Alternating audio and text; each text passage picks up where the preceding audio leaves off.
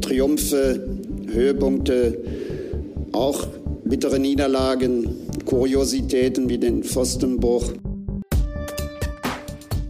Freitagabend Flutlicht, Heimsieg, Patrick Herrmann, Toni Janschke, Tobi Sippel und Glückwunsch nachträglich zum 80. Hans Meyer. Das ist der Stoff, aus dem ziemlich entspannte Wochenenden sind. Hier ist der Pfostenbruch am Sonntagmorgen nach dem 3-1-Erfolg gegen den VfB Stuttgart.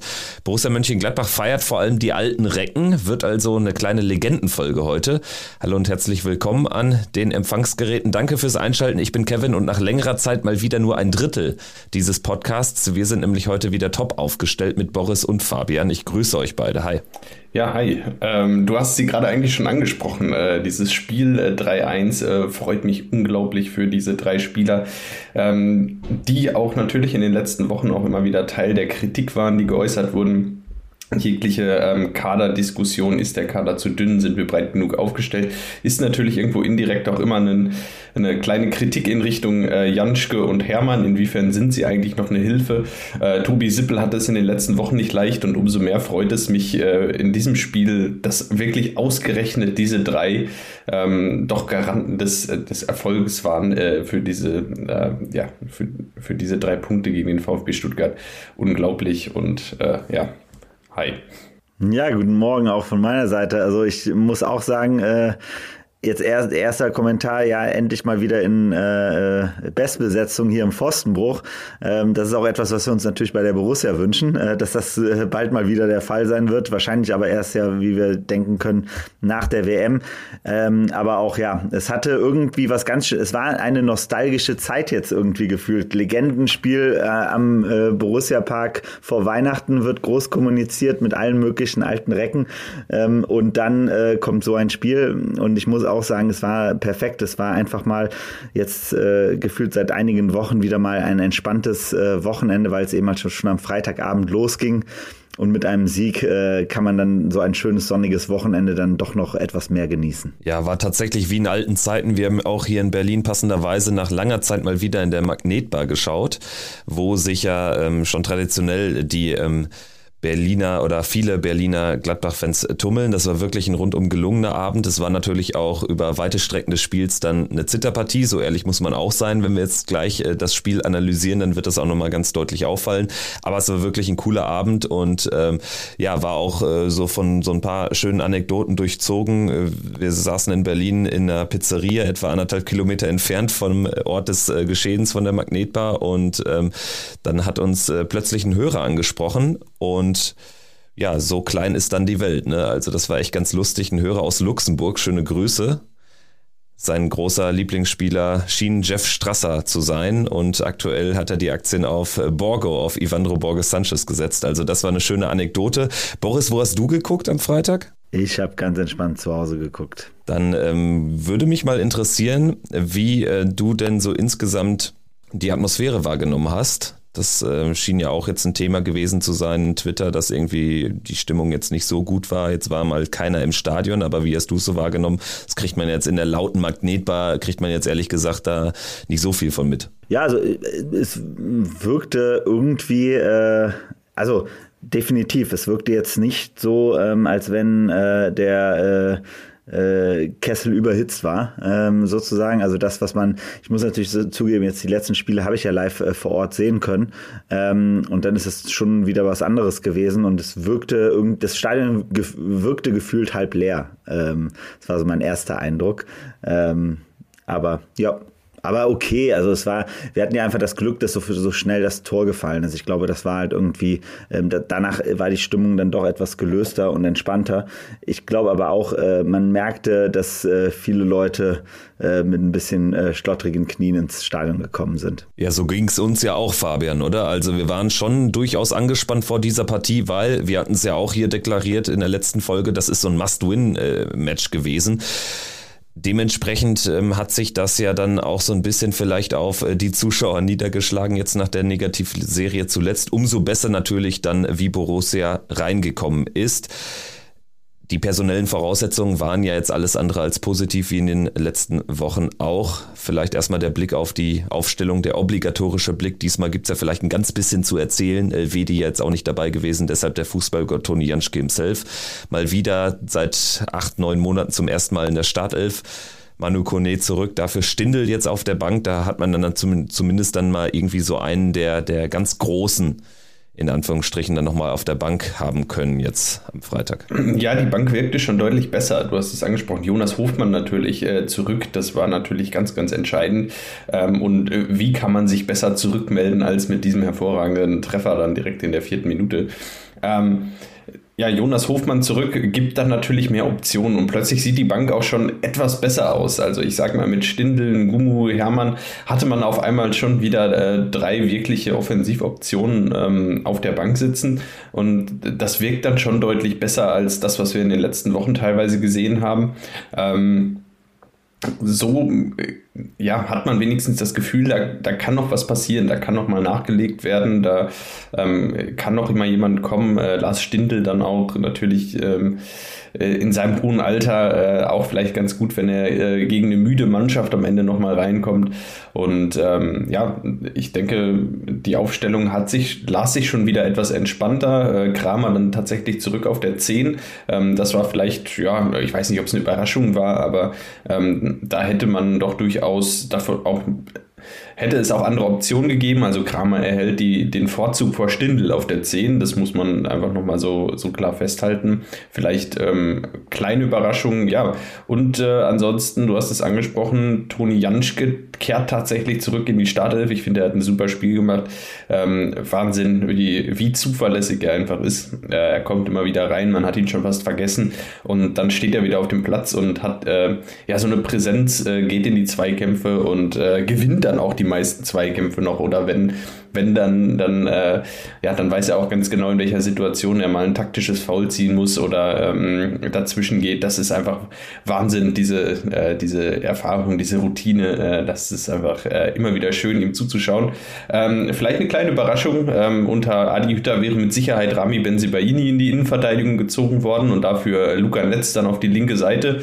Mm, und äh, ja, Daniel Farke hat sich jetzt für Toni Janschke entschieden weil er eben Rami Benzibaini ganz klar da auf der linken Seite sieht und ich kann es auch nachvollziehen ähm, und ähm, ja, fand das jetzt soweit äh, sehr logisch.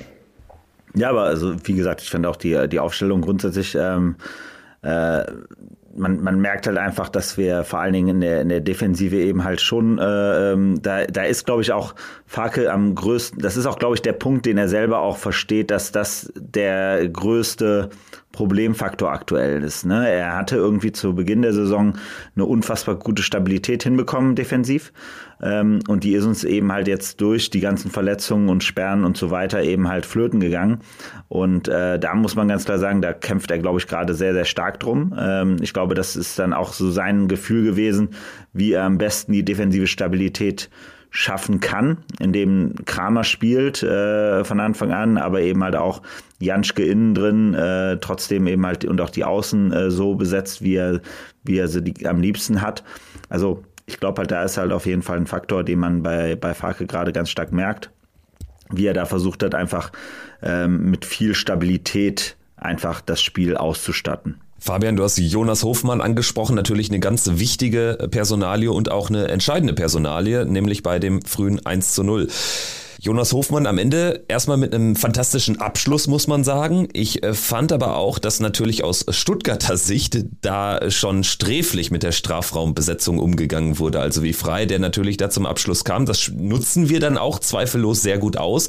Aber die Stuttgarter haben uns gerade so in den ersten Minuten, fand ich, den Gefallen äh, getan, dass sie uns nicht so sehr auf den Füßen standen wie viele andere Gegner zuletzt. Ja, die Stuttgarter sind katastrophal in dieses Spiel reingekommen. Die ersten zehn Minuten, da hatte Borussia gefühlt 95 90 Ballbesitz. Äh, die Stuttgarter haben überhaupt nichts mit dem Ball anfangen können. Ähm, Borussia hat quasi nur gespielt und hatte auch Räume. Ähm, ja, wie du sagst, also als Trainer des VfB Stuttgart wäre ich dann nach zehn Minuten, glaube ich, äh, äh, vom Glauben abgefallen. Die haben, die haben wir, also ja, das, das war wirklich, die haben uns einen Gefallen getan, dass sie uns relativ einfach haben in das Spiel kommen lassen. Ähm, leider wurden sie danach etwas besser. Ähm, von Minute zu Minute, gerade zum Ende der ersten Halbzeit hin, äh, haben sie dann echt ein, sehr, sehr gutes Auswärtsspiel gemacht, wie ich finde, und waren dann auch äh, plötzlich viel ballsicherer als in den ersten zehn Minuten.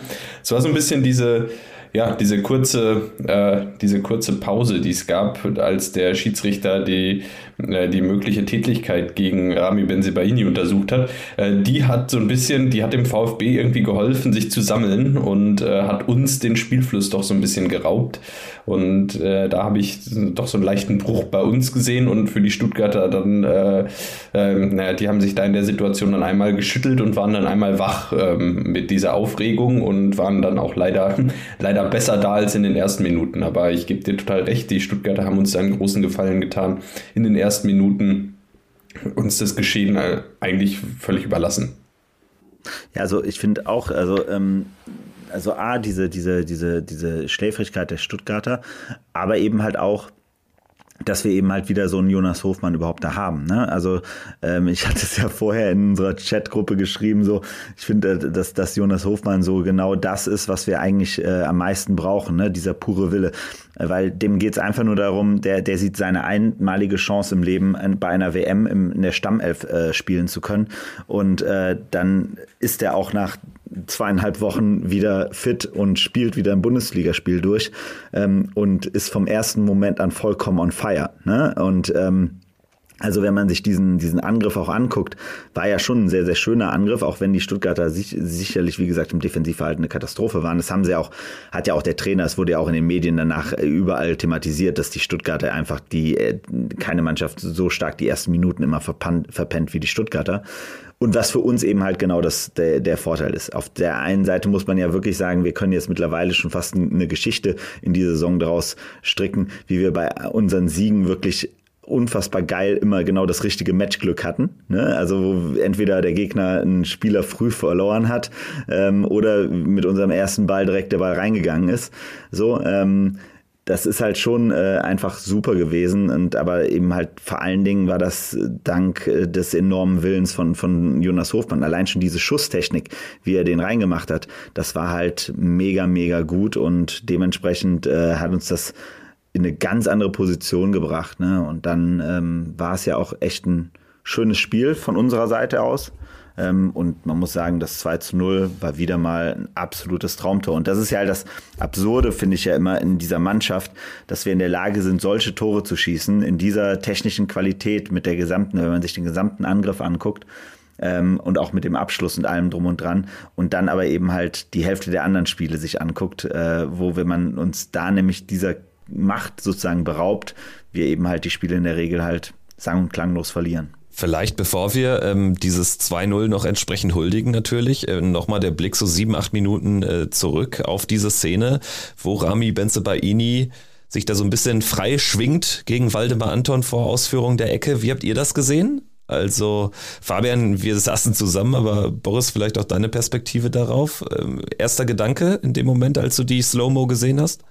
Naja, also wie gesagt, die Slow-Mo war, Slow-Mo in so einem Moment ist immer ganz gefährlich, ne? Äh, weil ein Slow-Mo immer einen falschen Eindruck macht äh, von dem, was da wirklich passiert ist, finde ich immer. Es ist ja, ähm, weil, also die, die Situation war trotzdem dämlich, so, also da, da kann man ohne weiteres eben halt auch, es gibt halt Schiedsrichter, die geben dann eben halt nach so einer äh, Wiederholung eben halt auch schon noch wegen Tätigkeit eine rote, so, aus meiner Sicht war es definitiv keine Tätigkeit, weil er hat sich einfach nur weggestoßen. Also er hat sich ja in der Bewegung weggestoßen.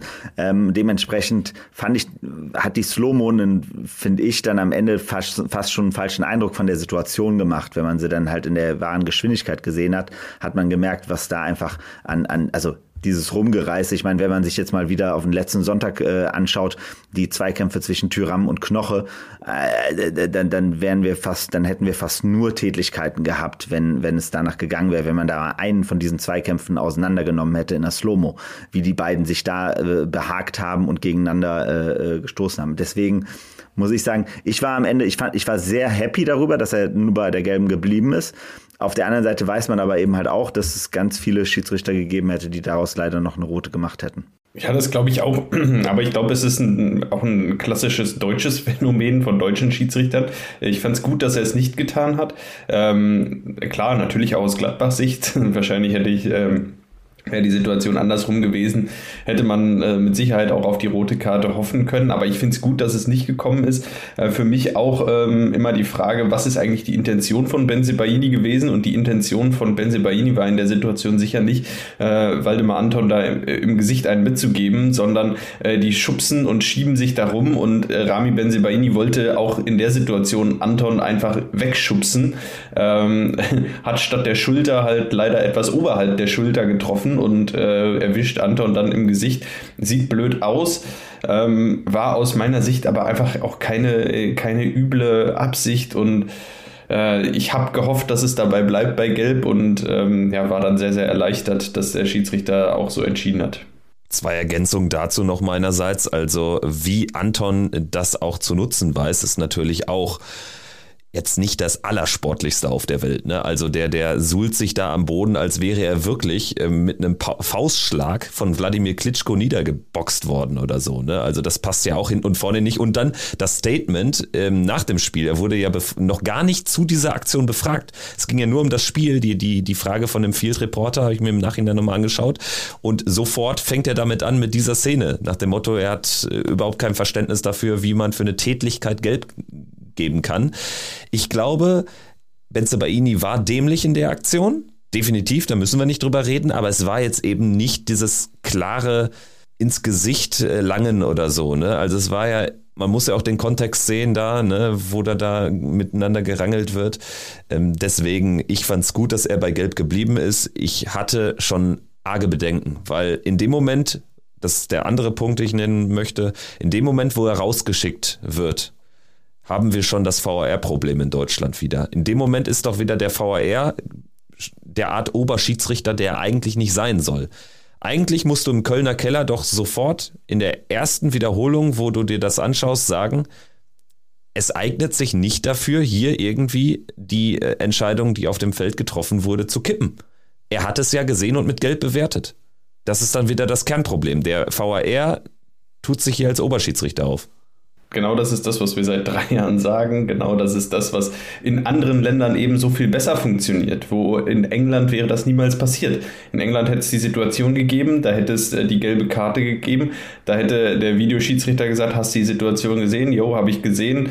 Ähm, gab Gerangel, gelbe Karte und dann sagt der Videoschiedsrichter, gut, okay, ja, war so, ist vielleicht auch dunkelgelb gewesen, aber kann man so bewerten, ähm, ist keine glasklare Fehlentscheidung oder äh, eben abseits des Blickfeldes des Schiedsrichters passiert. Das wäre ja auch was, was äh, durchaus dann ein gültiger Punkt gewesen wäre, zu sagen, äh, schau es dir nochmal an, wenn, wenn du als Schiedsrichter sagst, ich habe es nicht gesehen oder ich stand mit dem Rücken zum Geschehen, dass dann der Videoschiedsrichter eingreift. Das sind alles Dinge, ähm, die okay wären. So ja, fehlt mir da auch eigentlich mal wieder jedes Verständnis, dass da, äh, dass da in Deutschland immer wieder drauf geschaut wird und dass wir äh, mit diesem Anspruch an diesen Videoschiedsrichter rangehen, dass wir alle Entscheidungen in Schwarz und Weiß einteilen und ähm, und sagen, okay, wir müssen bei Schwarz und Weiß immer die richtige Entscheidung treffen, sondern wir müssen einfach akzeptieren, dass es bei diesen Entscheidungen, bei Schiedsrichterentscheidungen auf dem Platz einen gewissen Graubereich gibt. Und diesen Graubereich, den werden wir auch äh, durch den Videoschiedsrichter nicht verschieben, nur dieser Graubereich äh, ist halt etwas, äh, etwas unterschiedlich, aber wir werden einfach niemals an den Situationen kommen, dass wir alle Entscheidungen, die auf dem Platz getroffen werden, in Schwarz und Weiß einteilen können, in falsch und richtig, sondern es wird immer einen gewissen Ermessensspielraum geben. Und der wird in Deutschland einfach einfach zu wenig anerkannt und ähm, ich frage mich, warum das nicht, nicht angeschaut wird. Also es gibt so viele andere Länder, so viele Beispiele und wir reden auch, wir sagen es auch ja seit, seit Jahren hier, ähm, die sollen sich einfach mal ein Beispiel an anderen Ligen nehmen, an anderen Ländern, wo dieser Videoschiedsrichter einfach viel zurückhaltender ist, wo er gar nicht so sehr ins Gewicht fällt wie bei uns und äh, das würde ich mir einfach wünschen. Wie wir so häufig gesagt haben, ne, man hätte Deutschen äh, dieses Element nie geben dürfen. Das ist wahrscheinlich schon der Kardinalfehler in der Geschichte. Aber nur ein letzter Kommentar, was du gesagt hast zu dir, Kevin, ähm, bezogen auf äh, den Anton, dass der da eben halt jetzt nicht der feine Sportsmann war. Man muss natürlich sagen, ein Zweikampf mit Rami Benzebaini, das ist Gleiches unter Gleichen, würde ich mal behaupten. Ich glaube, uns muss allen bewusst sein, wenn das andersrum gewesen wäre, wäre Rami mindestens genauso lange auf dem Boden liegen geblieben und hätte das Gefühl gegeben, dass er jetzt gerade fast erstochen worden wäre äh, auf dem Platz ähm, und äh, wäre zehn Sekunden später wieder ganz quietschfidel zum, zum Abstoß gelaufen. Also das muss man immer sagen. Das ist halt, ähm, da, da wissen wir ja auch um unsere Pappenheimer, die solche Situationen entsprechend versuchen auszuschlachten. Ähm, aber ja. Kommen wir jetzt endgültig zu den schönen Dingen dieser ersten Halbzeit, dieses 2 zu 0. Boris von dir schon kurz angerissen. Es war ja quasi ein Borussia Barcelona-artiges Tor. Aber ich möchte natürlich auch anmerken, wenn Joe Skelly nicht so schnell schaltet bei diesem eher mäßigen Pass von Tobi Sippel, so wird das ganze Tor ja eingeleitet, könnte da auch ein Stuttgarter Spieler auf unser Tor zurennen oder zwei gegen drei auf unser Tor zurennen. Also das gehört natürlich auch zur Weitergeschichte. Ab Joe Skelly haben wir es dann natürlich brillant gespielt und äh, gerade hinten raus diese Vorlage von Alassane Player mit dem Außenriss perfekt in die Gasse getimt. Der Abschluss von Tikus Thuram auch gut ein fantastisches Tor, ein Gemälde. Ja, dieser Pass äh, von Player, ich glaube, den äh, diese Videosequenz, die könnte man sich einrahmen und, äh, und äh, aufhängen äh, und immer wieder anschauen. Äh, das war natürlich hervorragend und ähm, ja, Player ähm, hat mal wieder gezeigt, ähm, dass er doch immer, immer mal wieder auch ein ganz besonderer Spieler für uns ist. Ja, und also ähm, ich, wie du es ja schon sagtest, jetzt gerade ne, mit, mit Scully, ne, was wirklich beeindruckend war, fand ich, war, war sein Pass eben halt, wie er sich aus der Situation gelöst hat, ja, aber dann auch dieser geile Pass, einfach mal quer über den Platz, äh, im richtigen Moment sehr schnell geschaltet und sofort erkannt, dass da eine Möglichkeit besteht. Das war wirklich klasse, die, äh, diese, diese Szene. Und, und ja, also der, der Pass, also ich habe es ja geschrieben, ich fand es war Aranguesk ähm, äh, wo wir schon über Legenden die ganzen Tage über gesprochen haben.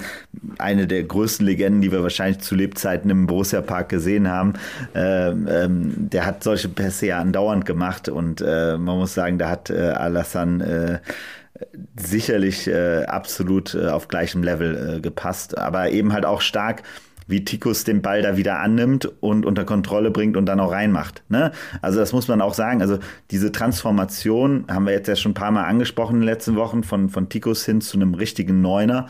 Das ist der absolute Wahnsinn. Das hätte ich ihm so niemals zugetraut. Und da bin ich wieder extrem begeistert zu sehen, wie er da einfach, wie kaltschnäuzig und wie, wie, wie gut er da geworden ist. Ich meine, er hatte ja auch, ich glaube, drei Spieler um sich herum in der Situation und trotzdem den Ball relativ entspannt reingebracht. Ja, lustigerweise einmal mehr so ein bisschen unter Druck, da tut er sich dann eigentlich leichter im Abschluss. Also wenn er so, weiß ich nicht, 30 äh, Meter Wiese vor sich hat und nur noch den Torwart und gar keinen Druck, dann äh, sind das eher die schlechtesten Toraussichten bei Markus Thüram. Also in dem Moment macht das wieder klasse und auch insgesamt war das natürlich dann eine sehr, sehr gute Phase von uns. Ein paar Minuten später, Joe Scully äh, gegen den Torwart äh, will dann elf Meter ziehen, aber macht das natürlich auf die plumpste Art und Weise. Eigentlich muss er nur in den Torwart rein reinrennen, dann hat er bessere Karten, dass da auf den Punkt gezeigt wird. Also in dem Moment wahrscheinlich einfach der falsche Mann da vorne in der, in der Situation. Ansonsten hätten wir gute Karten auf den Elfmeter und damit die äh, absolute Entscheidung gehabt. Ja, da trifft er natürlich in seinem, in seinem doch noch äh, relativ jungen Alter einfach die falsche Entscheidung. Ähm, ich glaube, er überlegt kurz, äh, geht er hinter dem Ball her und versucht den Ball reinzuspielen äh, oder, oder lässt er sich fallen, nimmt er den Kontakt an und ähm, ja, er macht dann beides nicht so richtig. Ähm, er hat dann keine Chance mehr, äh, hinter, dem, hinter dem Ball herzugehen. Ich glaube, so wie ähm, so wie der Stuttgarter Torhüter Müller äh, dann äh, zurückzieht. Ähm, da hätte er sogar noch dran vorbeigehen können. Er hat vielleicht einen kurzen Bruchteil einer Sekunde damit gerechnet, dass, dass, der, dass, dass die Aktion des Torhüters dann doch etwas äh, etwas härter ausfällt, als sie am Ende war, weil, weil Müller dann doch zurückzieht und doch stehen bleibt und nicht voll in den Mann reingeht. Da hat er vielleicht kurzzeitig gedacht, der geht jetzt voll rein ähm, und äh, schützt sich dann vielleicht auch so ein bisschen selber, indem er fällt. Ähm, und so, ja, muss man sagen, am Ende ähm, hat er leider einfach nicht komplett durchgezogen, weil ich glaube, er hätte durchziehen können und hätte dann den Ball, den Ball an Müller vorbei ins Tor legen können. Äh, so war es ähm, ja, äh, genau die falsche Entscheidung. Er entscheidet sich dann zu fallen, ähm, aber das reichte dann einfach nicht. Und ähm, ja, das wird er sich mit Sicherheit nochmal auf Video anschauen, wie die Situation lief und äh, auch daraus, daraus lernen. Ich glaube, das ist einfach, ist dann auch einfach so ein gewisser ähm, ja, Prozess äh, der Erfahrung, so wie, wie geht man in bestimmten Situationen um, so wann versuche ich weiter zu spielen. Ähm, wie verhält sich der Torhüter, wie muss ich mich verhalten, äh, wenn ich dann wirklich so ein Angebot, so ein Elfmeter-Angebot bekomme. Ähm, und ähm, ich glaube, da wird auch äh, Joe Skelly in den nächsten Jahren besser und besser. Können wir am Ende verschmerzen, aber ein paar Minuten später wurde es ja dann doch zittrig und der Ton war neu gesetzt für, die, für den weiteren Verlauf des Spiels. Thiago Thomas mit dem 2 zu 1, das macht er zweifellos sehr gut, wenngleich Marvin Friedrich natürlich auch sehr plump aussieht. Ne? Also ja, wird da oder lässt sich da auch äh, ziemlich äh, leicht austanzen. Der Abschluss natürlich dann alles formidabel. Die Stuttgarter sind da über unsere rechte Seite gekommen. Sicherlich überhaupt keine Überraschung, weil sie ja wiederum dann mit äh, Borna Sosa auf der ähm, Linksverteidigerposition ganz klar den Go-To-Guy haben, was Flanken betrifft, was ähm, das äh, Hineinspielen in den Strafraum betrifft. Also in dem Moment wusste man dann aber auch, so wie wir auch unsere Mannschaft wahrnehmen, wie fragil das Ganze ist, ähm, dass es dann jetzt wirklich ein zittriger Abend werden sollte. Ne? Ja, ähm, genau. Ähm, das, das war spätestens ab da klar. Stuttgart wurde da schon von Minute zu Minute etwas besser. Äh, ja, Borussia immer mal wieder mit Problemen bei diesen schnellen Verlagerungen auf die linke Seite. Borna Sosa ist dann natürlich dann auch ein Spieler, äh, der wirklich äh, an der Linie klebt da außen. Und das macht es Borussia momentan nicht gerade leicht, wenn die gegnerische Mannschaft ähm, ja, das, die gesamte Breite des Spielfeldes ausnutzt. Ähm, beim Verschieben äh, auf, auf die andere Seite rüber entstehen dann doch immer wieder auch ein paar Lücken. Ja, und Marvin Friedrich, du hast es angesprochen, ist mit Sicherheit da ähm, ja, auch einer der, der Mithauptverantwortlichen. Er steht einfach zu weit weg von Thiago Tomasch. Er schaltet zu spät.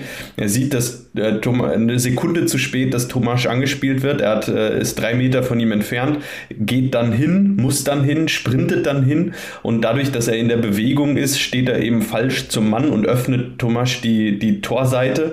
Ähm, wenn er direkt an Tomasch dran stellt, dann kann er, kann er natürlich die torzugewandte Seite für Tomasch zustellen, lässt ihm dann nur die, die linke Seite offen. Ähm, so steht er einfach äh, drei, vier Meter zu weit weg, schaltet leicht zu spät, muss hin, äh, öffnet die Seite und dann macht es Thiago Tomasch aber auch absolut Weltklasse. Dieser erste Kontakt war, war ja auch eine Augenweide, das muss man ja so sagen. Ähm, und ähm, ja, dann hat er natürlich, hat er natürlich das Feld offen und ähm, ja, ich glaube, da weiß Marvin Friedrich auch, dass er da einfach eine, eine Sekunde zu spät geschaltet hat, dass Thomas sich in den, als, als er sich in den Raum bewegt, da muss er, muss er einfach eine Sekunde früher hin und dann kann er das ganz anders verteidigen, als er es so gemacht hat. Er hat versucht, es noch zu retten, aber äh, mit dem Kontakt war dann auch irgendwo nichts mehr zu retten, äh, den, den Thomas da spielt. Das war, das war wirklich äh, brillant und absolut herausragend. Also ich fand auch, das war halt irgendwie so ein, so, so ein echt FIFA-Tor, äh, hätte ich jetzt immer mal gesagt. Ähm, sau gut gemacht. Und äh, was man einfach in dem Moment einfach gemerkt hat, ist, dass wir diese Seite nicht mehr unter Kontrolle bekommen haben. Ne? Also ähm, die, die, die Stiche, die von der Seite aus kamen, die wurden dann ja immer präziser und wie wir es ja vorher schon gesagt haben, es gab dann ja diesen gefühlten Bruch im Spiel bei uns, ähm, wo wir einfach dann zu passiv wurden und einfach es nicht mehr geschafft haben, irgendwie gute Entlastungen hinzubekommen und die Stuttgarter einfach aber auch deutlich besser wurden. Ne? Also die waren viel organisierter, haben gewusst, wie sie die Bälle auf ihre Seite, auf die Sosa-Seite bekommen ähm, und haben es dann auch sehr, sehr gut gemacht. Also da waren ja dann doch noch, äh, gab es ja auch noch den, den, den Lattenschuss, ähm, also diesen Lupfer, der noch auf die Latte ging. Ähm, dementsprechend, also das war eine Phase, wo klar wurde, das wird jetzt kein einfacher Spaziergang. Hätte vorher zum, wenn wir, wenn wir nach der Scully-Situation 3-0, ähm, wäre wahrscheinlich alles gelaufen gewesen. So war ganz klar, das wird äh, jetzt noch ein Hauen und Stechen werden. Bei uns hat man auch gemerkt, dass es dann äh, komplizierter war insgesamt. Ne? Es war dann nicht so ganz das Zutrauen da, wie es wahrscheinlich der Fall gewesen wäre, wenn du da mit einem 2-0 in die Pause gehst, in die zweite Halbzeit gehst. Und dementsprechend war es dann eine, eine Zitterpartie. Die zweite Halbzeit generell ja deutlich äh, schneller jetzt auch abzuhandeln für uns. Also ich fand, es plätscherte natürlich über weite Strecken so ein bisschen dahin. Fabian, dein Eindruck war, ähm, das hast du live äh, quasi geäußert, ähm, dass wir nicht so richtig, dass man nicht so richtig erkennen konnte, was ist überhaupt unsere Idee gewesen in der zweiten Halbzeit mit dieser knappen Führung. Also ähm, wir haben es weder so richtig defensiv gespielt wie bei Union, wo wir uns irgendwie darauf äh, versteift haben, jetzt irgendwie alle Flanken rauszuköpfen von Sosa, noch haben wir jetzt irgendwie versucht, unseren Ballbesitzstil wirklich deutlich auszuspielen. Nichts Halbes und nichts Ganzes könnte man so über die zweite Halbzeit von uns schreiben, oder?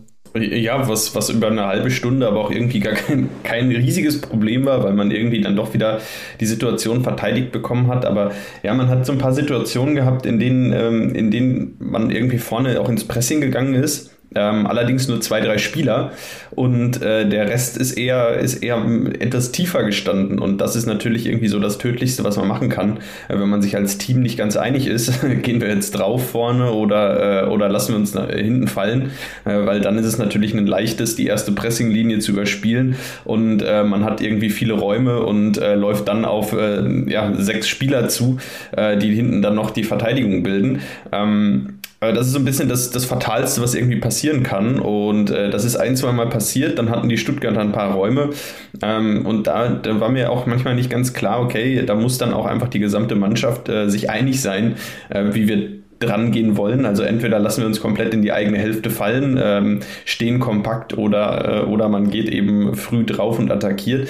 Ähm, das sollte halt nicht allzu oft passieren, dass man sich da nicht ganz einig ist, weil äh, das wird eben immer gefährlich und ähm, ja, hinten raus in den in so Minute 75 bis 85, das waren dann für mich auch eigentlich die, die stärksten Minuten der Stuttgarter, ähm, muss man klar sagen. Da, da haben sie natürlich nochmal alles versucht, ähm, haben uns hinten auch die Räume geöffnet, die wir dann ähm, über ja, äh, mit einige Minuten nicht, nicht wirklich nutzen konnten. Ähm, aber die Stuttgarter wurden dann stärker, haben natürlich auch alles nach vorne geschmissen, hatten dann offensiv auch alles auf der Platte, was irgendwie ging. Und äh, ja, sind ja auch noch äh, ein, zwei Mal sehr, sehr gefährlich vors Tor gekommen. Allen voran Girassi, wo ja, Tobi Sippel dann natürlich äh, hervorragend hält und ja, uns quasi den, den Sieg festhält. Also diese zweite Halbzeit, ich finde den, den, den Satz so nach dem Motto, dass wir nicht genau wussten, wie wir da rangehen sollten, genau richtig, ne? Weil man eben halt ganz stark gespürt hat, ähm, dass das nicht, also wir haben nicht versucht, eben halt durch Ruhe eben halt äh, die Stuttgarter von unserem Tor fernzuhalten, ne? so äh, wie, wie, wie man das machen kann. Ähm, wir haben uns aber auch nicht brutal hinten reingestellt, so und ähm, genau solche Beispiele, ne? Eben halt, wo, also wenn man sich mal vorstellt, diese erste ähm, richtig große Chance, wo äh, es nur darum ging, dass der Führig da den Ball falsch angenommen hat, äh, bei, in dieser Kontersituation, wo Kone den Ball da, also diesen Fehlpass gespielt hat, wo wir ja komplett vorne waren, äh, quasi mit der halben Mannschaft. Ähm, das sind halt einfach Sachen, die bei einem Stand von 2 zu 1 in der 75. Minute eigentlich nicht mehr passieren dürfen. Ne? Also da darfst du nicht, also A, darfst du natürlich nicht so einen Fehlpass spielen, aber das ist klar. Ähm, dann darf aber dazwischen auch nicht so eine große Lücke sein. Ich meine, die konnten uns ja dann relativ einfach ausspielen und wenn man auch gesehen hat, ne, also äh, im Normalfall wäre das ein ganz klares Ding gewesen. Ne? Also weil ähm, der, der Führer hat einfach nur den Ball ganz schlecht angenommen und dadurch sind wir dann zum Glück mit vier Leuten direkt drauf gewesen. Das war das Einzige, also das hat mich daran gefreut, dass wirklich alle knallhart zurückgelaufen sind, auch Kone. Also Kone gehört ja zu den Spielern, die den Ball dann auch am Ende da raus befördert haben, was mich dann schon wieder gefreut hat, aber eben halt trotzdem ähm, war klar, dass das jetzt hier so ein bisschen äh, so eine 50-50-Situation werden wird. Entweder haben die Stuttgarter jetzt das Glück, den Lucky Punch zu machen, oder wir kriegen das Ding irgendwie über die Zeit gedreht. Äh, und dann die Chance äh, von Girisai äh, gegen, gegen Sippel. Ja, das war dann schon richtig krass. Also ich meine, auf der einen Seite super gut gestanden einfach äh, von Tobi, aber am Ende ist das eben halt auch genau die Qualität, die ein Torwart dann auch ausmacht, an der richtigen Stelle zu stehen und eben halt auch angeschossen zu werden aus anderthalb Metern. Da das war ja kein großartiger Reflex mehr, sondern es war einfach nur genau richtig stehen. Ähm, und, und, und das war aber super aus meiner Sicht. Also mega äh, klasse, dass wir das da noch irgendwie äh, äh, hinbekommen haben. Aber uns muss allen bewusst gewesen sein, den Druck, den die Stuttgarter zu dem Zeitpunkt aufgebaut haben, äh, wenn da das 2-2 gefallen wäre, hätten wir uns nicht beschweren können. Definitiv, weil wir hatten eben kaum Entlastung in der Phase. Äh, zu Tobi Sippel in der Situation mein erster Gedanke war, ja, gut, dass er irgendwie so ein bisschen verunsichert ist und dann nicht irgendwie übermotiviert irgendwas anderes versucht hat, sondern einfach kurz vor der Linie kleben blieb ne, und dadurch angeschossen wurde. Also am Ende natürlich dadurch völlig zu Recht auch so eine der Personen, äh, über die man am Ende sprechen muss, weil ohne diese Aktion wäre das dann wirklich am Ende ein Mauerabend geworden. Ne? Also ähm, nach der 2-0-Führung, du hast dann die Chance aufs 3-0, ähm, ziehst den Elfmeter nicht und kriegst am Ende noch das 2-2. Das wäre natürlich sehr, sehr bitter gewesen. So haben wir diese kritische Situation überstanden und man muss dann auch ehrlich sagen, danach kam da nichts. Also das war eine der besten Schlussphasen, wirklich, also die absolute Schlussphase von Borussia Mönchengladbach seit langer Zeit. Also da waren wir auch wenig zittrig, fand ich, nach dieser Aktion. Ja, selbst die, die Bälle, die dann reinkamen, äh, wurden dann noch gut verteidigt und dann hinten raus, ähm, ja, haben sie es. Äh, ja, haben sie es dann auch, äh, auch gut, gut zu Ende gespielt, ähm, aggressiv draufgegangen ähm, und so ist ja dann auch letztlich äh, noch das 3-1 äh, entstanden ähm, nach diesem Einwurf und dann äh, ja wirklich ähm, war man einfach hellwach in den Zweikämpfen dann da auch noch äh, im Mittelfeld und das als die Mannschaft, die eigentlich in Führung liegt. Ich glaube, da gab es zwei oder drei Zweikämpfe, die äh, am Stück alle gewonnen wurden. Ähm, und die dann dazu geführt haben, äh, ja, dass Patrick Herrmann starten konnte und das war natürlich ja, für mich einer der natürlich der Momente des Spiels. Also Patrick Herrmann gerade eingewechselt. Ähm, man hat so richtig gemerkt, äh, er hatte gerade noch alles im Tank, was irgendwie da war äh, für, für diesen einen Ball. Und ähm, ja, kurz nach seinem 400. Einsatz für Borussia, ähm, nach seinem 400. Pflichtspieleinsatz, ähm, ja, belohnt er sich dann mit, mit diesem Tor, wie gesagt, auch ja für ihn nicht immer ganz, ganz leicht. Ähm, man, man bemängelt immer mal wieder die, die fehlende Kadertiefe und äh, ja, auch, auch ja so, dass, dass Hermann irgendwie so der, der Einwechselspieler Nummer eins oft schon ist. Ähm, aber man sieht in solchen Situationen immer mal wieder, es, er ist einfach ein Mann, du kannst ihn einfach immer wieder bringen, weil er brennt für Borussia, gerade in den letzten Minuten. Äh, du weißt, wenn er auf dem Platz, äh, auf dem Platz geht, dann gibt er alles, dann wirft er alles rein. Und nachdem ihm auf Schalke so dieses Missgeschick äh, passiert ist, wo es uns zwei Punkte gekostet hat, umso besser, dass er sich dafür jetzt ja, so ein bisschen auch für den eigenen Kopf vielleicht rehabilitieren konnte und, ähm, und dann nach einer Einwechslung jetzt wirklich äh, die, die drei Punkte gesichert hat und dieses Tor und dieser Jubel, äh, ja, dieser Jubel war einfach, äh, ist natürlich einfach sehr schön anzusehen, weil man, weil man sieht, was, was ihm Borussia bedeutet und was ihm dieses Tor auch bedeutet hat. Also als, als, als Fan der letzten Jahre muss man natürlich sagen, ähm, auf der anderen Seite hat er jetzt sehr oft diese Situation gehabt als Joker, ähnliche Situationen und hat ihn dann eben halt relativ absurd manchmal einfach nur auf den Torwart geschossen. So, ähm, aber das war eigentlich der Hermann, wie wir ihn früher immer kannten. Genau, das war ja sein klassischer Schuss, eben halt diesen Ball in so einer Situation relativ schön ins lange Eck zu äh, schieben. Äh, so, ähm, deshalb, also mich freut es unfassbar für ihn. Ähm, aber es sollte uns nicht, äh, es sollte uns auch bewusst sein, äh, eben halt ähm, letzte Woche äh, Sonntag äh, hat er noch mit seinem sehr sehr uninspirierten Chip Freistoß Freistoß in der letzten Minute ähm, den, den, den Unionern die Chance gegeben, nochmal einen Angriff zu starten. Und hier kam jetzt äh, die Situation. Deshalb, mich hat es tierisch gefreut für ihn und es ist super geil. Ähm, und ich hoffe einfach, dass ihm das jetzt ein bisschen Selbstbewusstsein gibt, dass wir ihn, dass wir, weil wir brauchen ihn auf jeden Fall diese Saison. Also wir brauchen ihn so wie schon lange nicht mehr, glaube ich, ähm, als Mannschaft. Ähm, und wir brauchen genau diesen Hermann, der, der sich in so einer Situation traut, den Ball zehn Meter vorzulegen, weil er weiß, er gewinnt den, äh, er gewinnt das Laufduell und er schafft es dann auch, den Ball am Torwart vorbeizuschieben. Und äh, wie gesagt, auch dieses, dieses, diese, dieser Jubel von ihm, das war einfach nur Weltklasse. Also das, da geht einem natürlich das Herz auf, weil man weiß, was, äh, wie sehr sich dieser Junge mit ähm, äh, Borussia äh, identifiziert und ja. Er hat jetzt übrigens 52 Minuten gespielt in elf, also verteilt auf elf Bundesliga-Partien und ein Tor alle 52 Minuten wäre dann sogar eine gute Statistik, wenn er das so durchzieht. Ne? Aber ja, also tatsächlich Patrick Herrmann, ähm, er wird definitiv gebraucht als erster oder zweiter Einwechselspieler dann offensiv soll natürlich nicht darüber hinwegtäuschen, dass wir da definitiv mehr Breite dann auch brauchen langfristig. Ähm, aber ich halte es auch nach wie vor ganz grundsätzlich bei ihm so, dass ich sage, selbst wenn wir mehr Breite drin hätten, ich glaube, du kannst das Gehalt, was ein Patrick Herrmann bezieht, verkraften und hast dafür den großen Benefit, dass er einfach genau wie ein Toni Janschke auch diesen Kader, diese Kabine auch ein Stück weit zusammenhält, als einer, der wirklich weiß, was Borussia Mönchengladbach bedeutet. Und äh, also ich kann mir Patrick Herrmann überhaupt nicht mehr irgendwo anders vorstellen. Das ist komplett unvorstellbares Szenario. Und wenn der weiter spielen will, dann wird er auch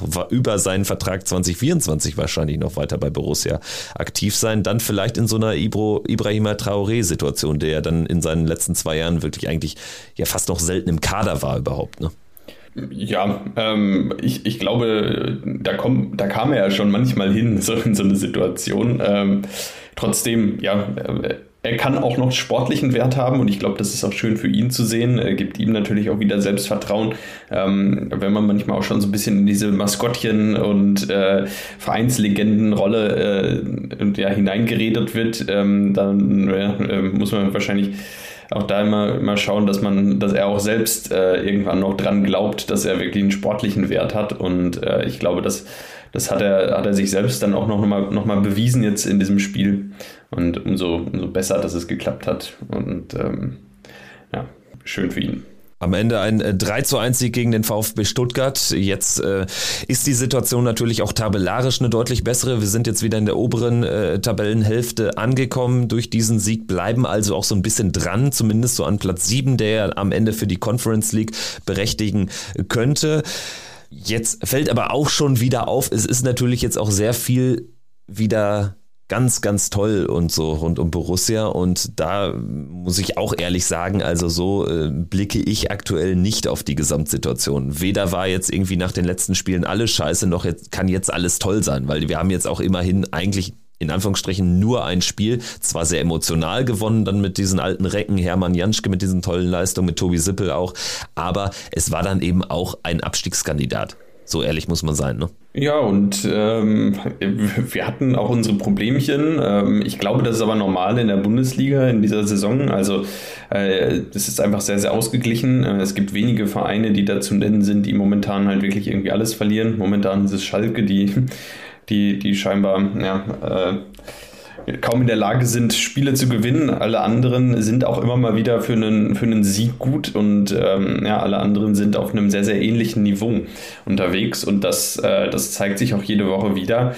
Ähm, ja, äh, Borussia hat und hat die gleichen Probleme, die wir jetzt hier schon ähm, schon auch öfter angesprochen haben, ähm, die sind auch immer noch da. Ähm, die sind nicht auf einmal weg mit, mit den drei Punkten, die man jetzt geholt hat. Die drei Punkte waren wichtig. Ähm, aber ähm, ja, ich, ich gehe damit. Ähm, es ist eine komplizierte Saison und es bleibt wahrscheinlich eine komplizierte Saison und ähm, ich glaube, da, da hilft eigentlich nur das alte äh, Lucien Favre-Mantra äh, von Spiel zu Spiel schauen und ähm, jetzt die drei Punkte mitnehmen, abhaken und äh, jetzt darauf fokussieren, dass man äh, in den letzten zwei Spielen, vor allem jetzt am äh, Dienstag beim VfL Bochum, ähm, extrem kompliziertes Spiel. Ähm, auswärts kriegt Bochum im Moment regelmäßig ähm, einen drüber. Äh, zu Hause haben sie aus den letzten drei Heimspielen sieben Punkte geholt. Ähm, das ist auch ein Wort und äh, da muss man dann als Borussia auch erstmal bestehen. Äh, und umso wichtiger wird es da mit, mit, vollem Fokus da zu sein, den Kampf anzunehmen und äh, die drei Punkte mit nach Mönchengladbach zu holen. Und dann kann man wirklich einigermaßen entspannt, sage ich mal, in dieses letzte Heimspiel gegen Dortmund gehen. Ja, also äh, ich würde auch sagen, also es ist, dass dieses Spiel jetzt am Freitag ändert jetzt am Ende nicht, nicht viel, denn, weil im Endeffekt ist es der Sieg, der jetzt durch die ähm, Negativerlebnisse eben halt hundertprozentig notwendig war. Ähm, den haben wir geholt. Ähm, aber es bleibt, also wie gesagt, man muss, ich glaube halt, das, was aus meiner Sicht eben halt das Problem ist, halt eben halt in der Außendarstellung aktuell, ist, dass die ganze Zeit irgendwie auch nur da eben halt in, in diesen Extremen gedacht wird. Also entweder sind wir ähm, zu doof für irgendetwas äh, oder wir sind äh, eigentlich gefühlt ähm, äh, eine der besten Mannschaften der Liga. So und ich glaube halt, dass das Wichtigste ist da drin irgendwo diesen, diesen realistischen Blick drauf zu bekommen, wie kompliziert diese Saison in, mit diesem Kader äh, und in dieser Gesamtkonstellation für Borussia einfach ist. So, denn wir haben einfach einen Kader, der wie vielter ist in der, Trans also äh, da gab es ja die, auf sieben. Die, auf sieben, so. Genau, also sowohl wenn man jetzt irgendwie den Durchschnittswert auf den einzelnen Spieler runtermunzt oder in der Gesamtaufsummierung quasi des Kaderwerts. So, ne? Und äh, das heißt also, alles, was wir da drunter, wenn wir uns da drunter befinden, dann spielen wir nicht on par zu dem, was, was der Kader eigentlich an Möglichkeiten hat. Ne? Und ich glaube halt, das ist halt so das, äh, was uns immer wieder bewusst sein muss. Es ist halt einfach so, wir spielen hier nicht mit einem äh, jungen, wilden äh, Kader, ähm, wo, wo, wo so wie wie Freiburg und so weiter, so ein, so ein paar Mannschaften, ähm, sondern wir spielen hier mit einem äh, Kader, der äh, Verträge hat, die eigentlich zur, Euro, zur Europa League äh, verpflichten. So und unter der Prämisse muss man leider eben halt auch die Spiele von Borussia betrachten. So und äh, da merkt man einfach, dass wir in dieser Saison auch mit einem tollen neuen Trainer noch lange nicht diese Stabilität haben, dass wir uns sicher sein können, dass wir auch mal ein paar Spiele in Folge gewinnen. So das war ja mein Mantra schon vor ein paar Wochen, wo ich gesagt habe so, ey Leute, erst, wir sind wir, wir sind erst dann als Mannschaft über den Berg, wenn wir es mal schaffen, drei vier Spiele in Folge zu gewinnen. So und das äh, haben wir jetzt eben halt schon wieder, äh, also da, da sind wir weit von weg immer noch. Und ähm, jetzt nur noch zwei Spiele. Ja, jetzt haben wir, ne, also jetzt, jetzt müssen wir äh, eben halt gegen Bochum gewinnen. So. Und das wird kein einfaches Spiel werden. Das wird, äh, aber eben halt auf der anderen Seite müssen wir es gewinnen. Also de facto, so wie Bochum auftritt, ähm, ja, nicht zu Hause, aber grundsätzlich ähm, ist, gehören die zu den Mannschaften, die wir schlagen müssen, um den Wert zu haben, den wir eigentlich, also um den, den Platz zu bekommen, den wir von, von, von dem, was wir uns für einen Anspruch stellen, eben halt äh, rechtfertigen können. Wie bewertest du da in dem Zusammenhang Borussias Kommunikation aktuell, so auch in den letzten Wochen? Weil es ist ja schon eher sehr auf Defensive bedacht, ne? Ja, also was mich ja immer wieder ein bisschen wundert, ist diese ähm, äh, Dünnhäutigkeit. Ne? Also A, die Dünnhäutigkeit auf der einen Seite und auf der anderen Seite dieses krasse ähm, äh, Rechtfertigen. So, und äh, das ist halt, sind so zwei Komponenten, die ich jetzt als Kommunikationsmensch nie empfehlen würde, weil, also ähm, A halte ich das äh, Medienumfeld um Borussia herum nicht als für, also für ein besonders kritisches oder für ein besonders gefährliches.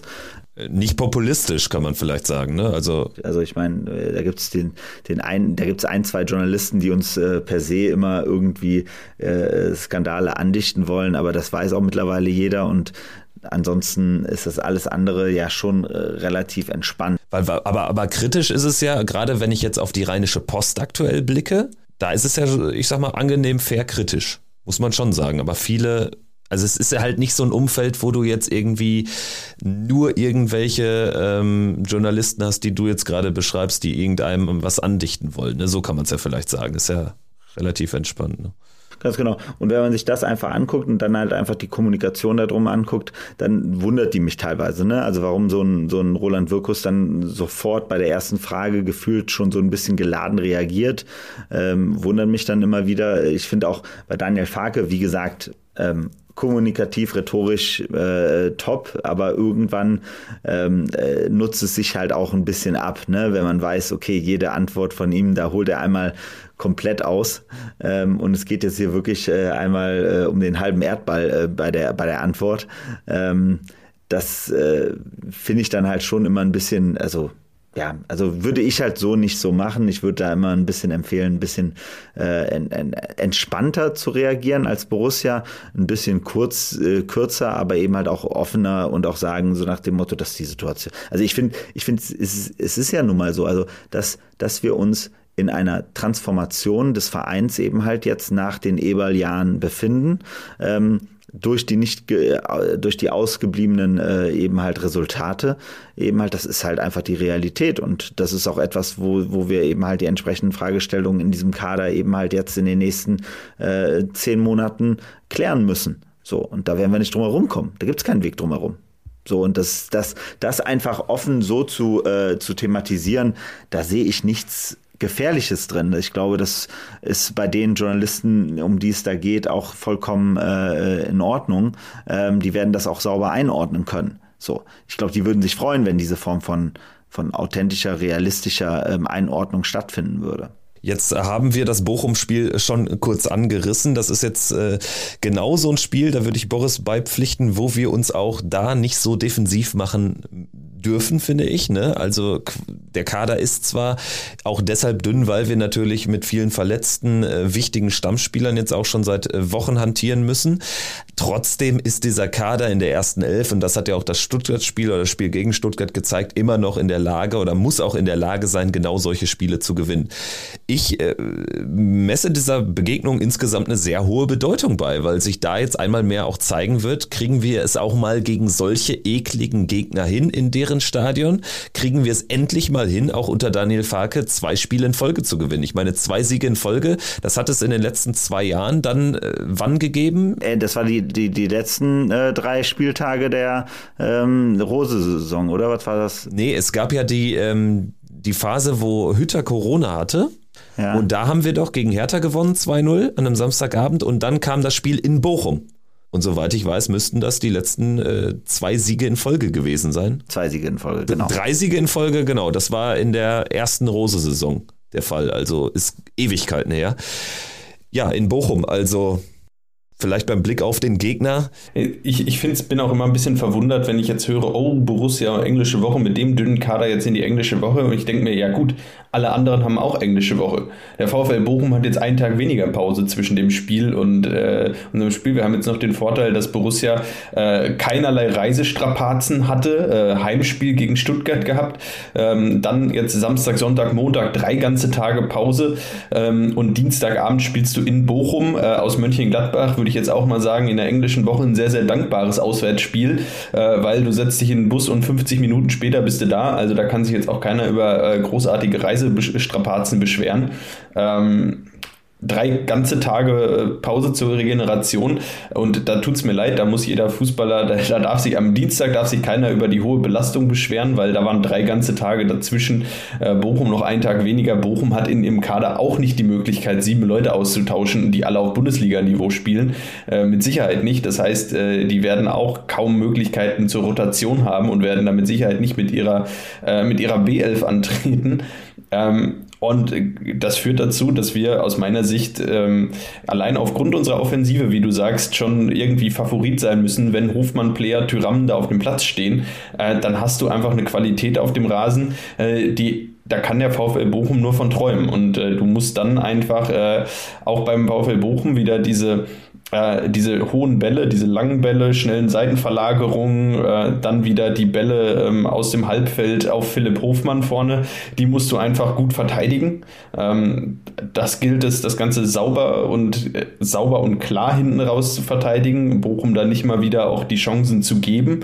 Ähm, und dann ist, kannst du auch beim VfL Bochum gewinnen. Du musst nur ähm, im Mittelfeld äh, auch aggressiv die, die Zweikämpfe annehmen und ähm, dann, dann kann das klappen. Äh, wird keine leichte Aufgabe, aber bitte, ich möchte niemanden hören, der sich über die hohe Belastung in dieser einen englischen Woche beschwert.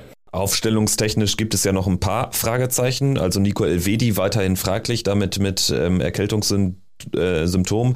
Bei Janschke hat sich Daniel Facke ein bisschen optimistischer gezeigt. Ne? Das wäre natürlich wichtig, äh, dass wir da jetzt zumindest, wenn dann Elvedi weiterhin ausfallen sollte, dass wir da zumindest dann wieder mit der gleichen Besetzung antreten könnten. Sobald Facke oder sobald Facke da das Go bekommt von Janschke, wird er auch wieder auf ihn setzen. Da kann ich mir nichts anderes vorstellen nach dieser Leistung am Freitag. Bei Sommer sieht's äh, sehr, sehr schlecht aus. Also da müssen wir uns wahrscheinlich weiterhin auf Tobi Sippel einstellen. Ich rechne jetzt auch mal nicht ganz stark damit, dass er gegen Dortmund wieder dabei sein wird. Also ähm, da gibt es definitiv noch ein Fragezeichen, genauso auch bei der Thematik Sommerverlängerung oder so. Unserer Info nach hat es da überhaupt gar keine neue Entwicklung gegeben. Ich habe mich da auch noch mal ein bisschen umgehört. Also was das Sky jetzt zuletzt berichtete, fand ich ein bisschen merkwürdig. Warum sollte Sommer auch jetzt ausgerechnet da irgendwie ähm, eine neue Entwicklung reingeben und jetzt äh, kurz vor der Vertragsverlängerung stehen, wo er auch schon seit Monaten immer wieder kurz davor steht? Dann kann er jetzt auch noch die WM abwarten. Aber gut, das ist ein anderes Thema. Insgesamt kann man sich aber auf dieses Auswärtsspiel nur freuen. Wenn es jetzt noch an einem Samstag wäre, wäre es natürlich cooler. Ne? Also das ist natürlich ein ziemlich blöder Termin. Englische Woche, Bochum. Letztes, äh, letzte Saison war es ein Freitagsspiel. Auch nicht so ideal aus Berlin. Ich werde mich trotzdem wieder in den Zug setzen und nachts um 0.19 Uhr in Bochum zurückfahren. Und dieser fucking Zug braucht einfach sechs Stunden bis Berlin. Hinweg unter vier. Der hält irgendwie äh, eine Viertelstunde in Hannover, warum auch immer fährt über Magdeburg und Brandenburg und Potsdam nach Berlin und braucht deshalb sehr, sehr lange. Es wird anstrengend. Ja, das, das wird definitiv anstrengend. Ich hoffe, du bringst aber die drei Punkte mit. Ähm, und äh, ja, ich hoffe, dass wir äh, uns dann äh, nächste Woche oder am Mittwoch über, über deine Tour unterhalten können, die hoffentlich äh, ja, mit diesen drei Punkten belohnt wurde und äh, dass, du, dass du die Reise auf dich nimmst. Ich wünsche dir viel Spaß. Ist einfach ein geiles Stadion. Definitiv Top 2 mit der alten Försterei ist meine persönliche Sicht auf die Dinge. Gut, dann würde ich sagen, melden wir uns, äh, denke ich, zu einer kurzen Folge dann am Mittwoch nochmal und dann nach Dortmund nochmal ein bisschen intensiver blicken wir dann auf dieses Jahr 2022 auch zurück. Sind schon die letzten beiden Spiele und dann kommt eine ganz, ganz lange Pause auf uns zu. Also, danke fürs Zuhören und bis Mittwoch. Macht's gut. Ciao, ciao. Ciao. Ciao. Triumphe, Höhepunkte, auch bittere Niederlagen Kuriositäten wie den Pfostenbruch